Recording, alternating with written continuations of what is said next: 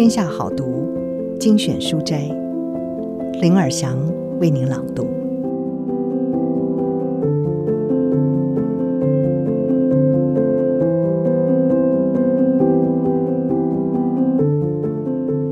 今天要为您朗读的是《感动脑》。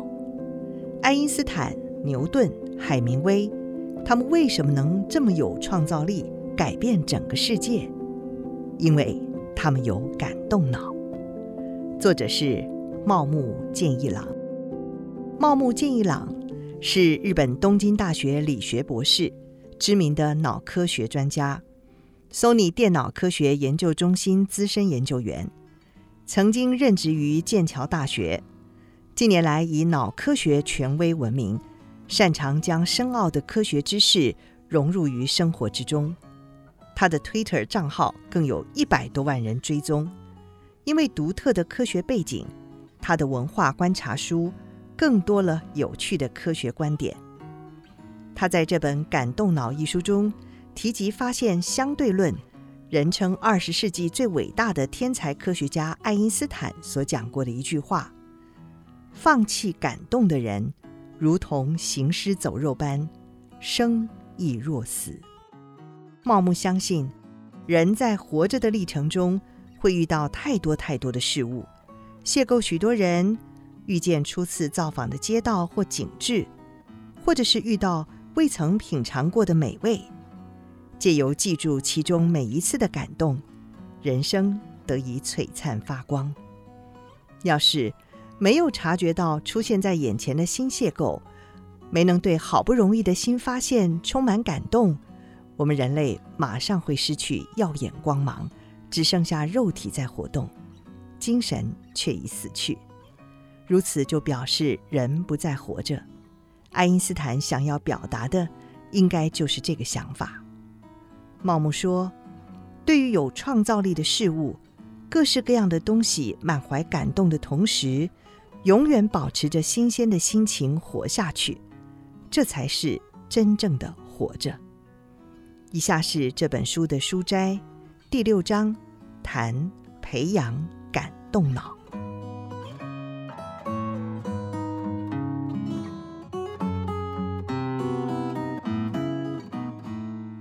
为了要发自内心品味感动，再借此开拓脑的可能性，没有从容放空和空白的时间，果然是不行的。正因为有了这样的空间，才可能有更多自觉的机会。然而，当我们面对现实的时候，发现很多人每天都像陀螺般的过着忙碌的日子，其中公事繁忙，自不待言，连私事也忙得不可开交。翻开行事历，总是密密麻麻一团黑，简直就像生怕行事历出现空白一样，安排了过分紧凑的行程。我在英国留学期间，认识了一种名为“空白年 ”（gap year） 的观念。在英国高中毕业后到进大学之前，约有一年的时间不隶属于任何学校。这一年既不是高中生，也不是大学生，当然更不是重考生。反正这段期间的时光可以随意安排，依据自己的意志从事志工活动。或者是环游世界都可以。那么，自己试着做做看如何？就算空白年不可能实现，换成空白天 （gap day），说不定可行。再进一步说，可以试着在一天之中挪出空白小时 （gap hour），把永远隶属于团体组织里的想法稍微搁在一旁。想着今天和公司无关，就这一个小时，我不是公司的人。透过拥有这种自由意志，平常不使用的脑会因此而开始运动。请你挪出从公司脑转变成个人脑的时间，试试看吧。努力提升脑的精力，从现在起。要把全心全意提升脑的精力当作目的，只要活着的一天，脑就会不断的成长。即便身体动不了了，如果锻炼方法得宜，脑还是会持续的进化。不使用这个上天赋予人类的美好能力，绝对吃亏。因此，你要抛弃为了金钱和工作而使用脑的观念。为了丰富自己的人生，好好使用它才是上策。正因为如此，感动更显重要。请你试着稍微改变立场与视线，因为以前在上班时代看不见的感动。其实，在你生活周遭到处都是。借由一个一个捡拾起来，理应能够遇见至今从未有过的丰富人生。人生可以有各种不同的生活方式。如果从脑的组织来说，没有空白就无法产生创造力和感动，这已然成为脑科学界的常识。可是日本社会至今仍旧害怕履历表里留有空白。我认为，为了重拾感动，日本人有必要慢慢的修正这种想法。当我谈到空白年 （gap year） 的话题时，总会有人说：“你在说什么啊，茂木先生？在日本大学时代就有四年的空白年，不是吗？”的确，大学时代很自由。想做什么都可以，但是，其实我们心里某处是被身为大学生的安心感包覆着，而真正的空白是带有不安胆怯的。忍受这样的不安，感动才会更为深化。打个比方，你一个人在陌生的国度旅行，语言不通，也不知道路该怎么走，就在你不安无依之际。一个素昧平生的人对你示出善意，即使这个善意微不足道，你还是会深受感动吧？正因为有如此的不安、胆怯以及未知的部分，所以才称得上是空白年。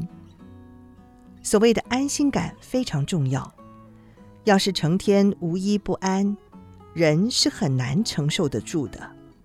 但是反过来，要是被安心感团团包围，生活得过于安然自在，感动也会日益淡薄。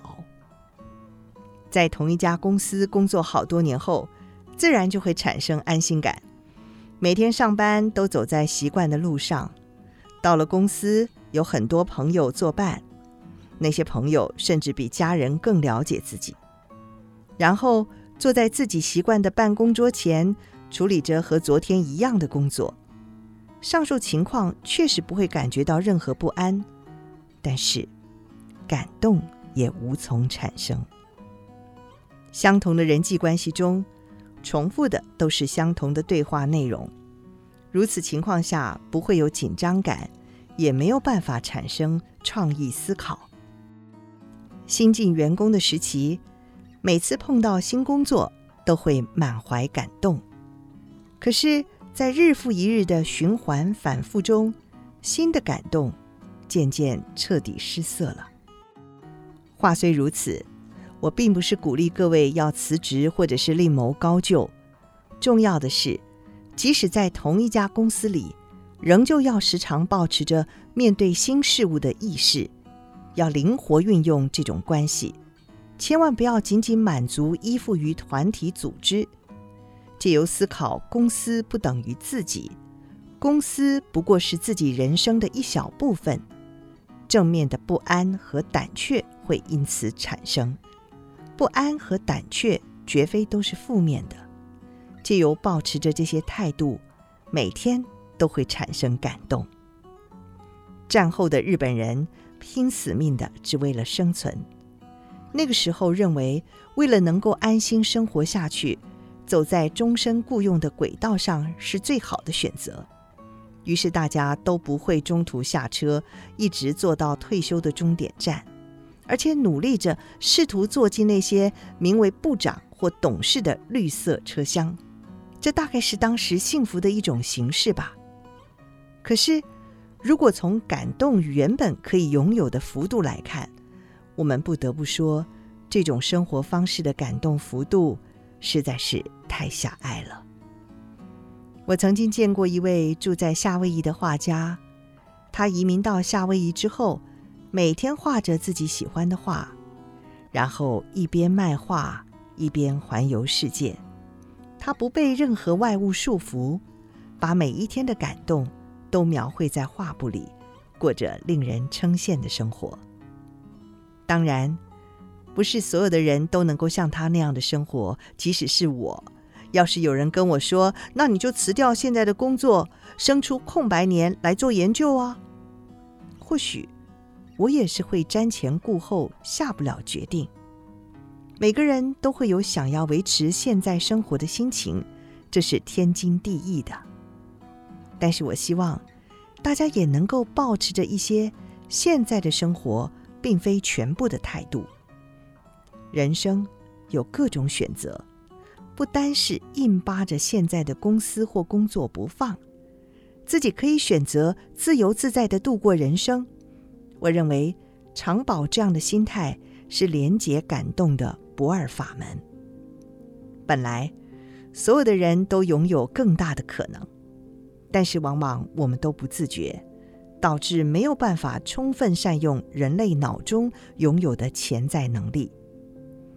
生活方式绝非只有一种，有人尝试着各种不同的生活方式，自己的人生也有各种可能。